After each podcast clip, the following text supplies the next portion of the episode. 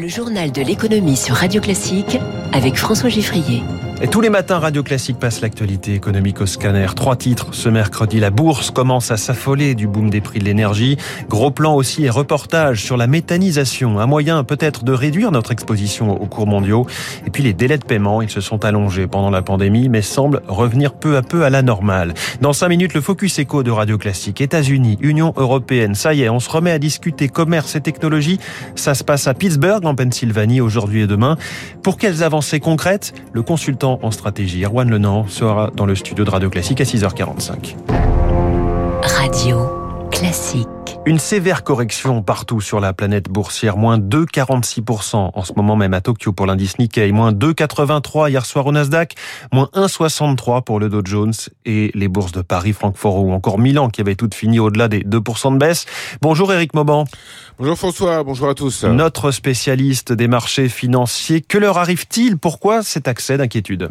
Eh bien, c'est vrai, la, la déprime s'installe dans les salles de marché depuis le début du mois de septembre. La dégradation des perspectives économiques Du fait de la crise sanitaire, les chaînes de production retrouvent difficilement leur vitesse de croisière. Les semi-conducteurs manquent à l'appel, certaines matières premières aussi.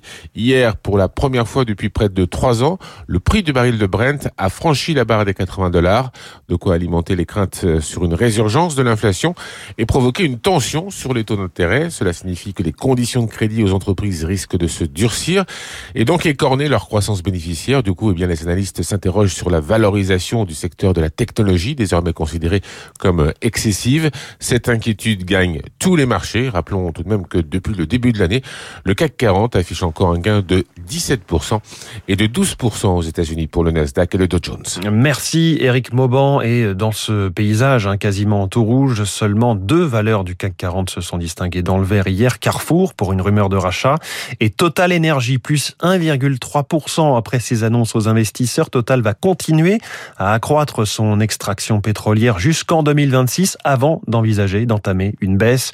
Qu'est-ce que cela dit de la transition écologique? Le PDG de Total Energy, Patrick Pouyanné, est l'invité exceptionnel de Radio Classique ce matin à 7h10.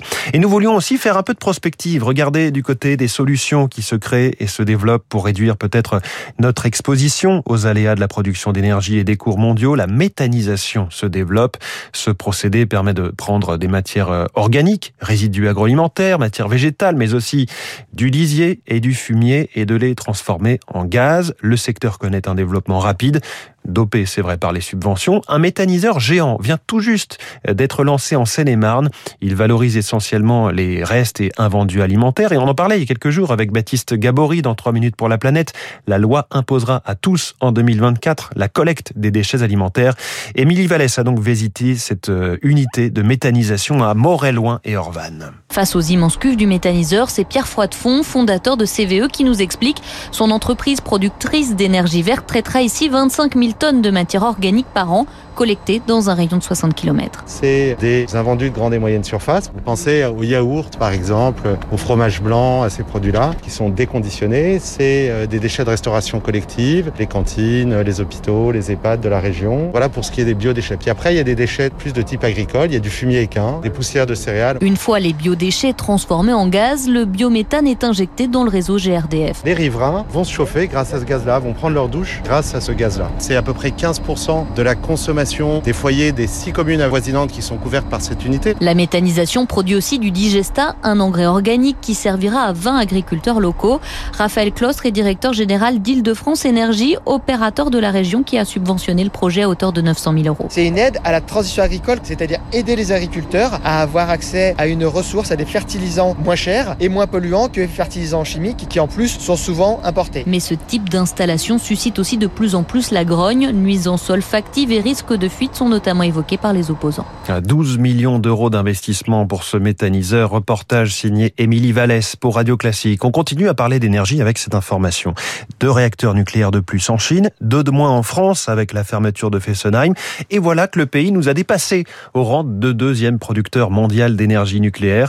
Résultat contenu dans le rapport de Michael Schneider. La part du nucléaire dans la production française est tombée à 67% en 2020. C'est le niveau le plus faible depuis 1985. De leur côté, les États-Unis restent leader mondial, mais avec un parc très vieillissant, 41 ans de moyenne d'âge.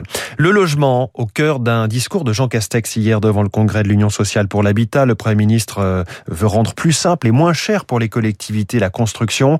Il annonce la prise en charge par l'État de l'exonération de la taxe foncière pour les logements sociaux qui est actuellement à la charge des communes, et ce pour les dix premières années de service. Après Paris, Lyon ou Bordeaux, Marseille va augmenter la taxe d'habitation sur les résidences secondaires qui va tripler, euh, passant de 20 à 60 c'est le taux maximal autorisé, et ce pour favoriser le retour des biens à la location sur un marché très tendu.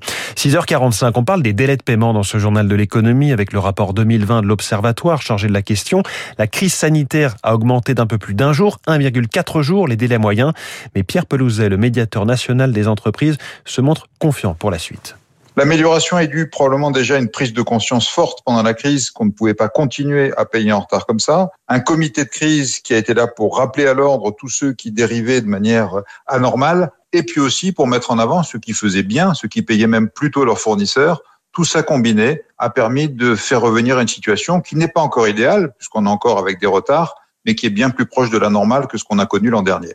Pierre Pelouzet sur Radio Classique. Et puis si vous êtes déjà équipé d'un téléphone 5G, voilà qui va vous rassurer. L'Agence nationale des fréquences, c'est très officiel, a procédé à des tests et n'a pas décelé de niveau d'onde excessif sur les 13 premiers, 13 premiers téléphones portables 5G du marché. On referme ce journal de l'économie. Va-t-on se réconcilier avec les États-Unis grâce au commerce? Réponse aujourd'hui à Pittsburgh et dans un instant sur Radio Classique.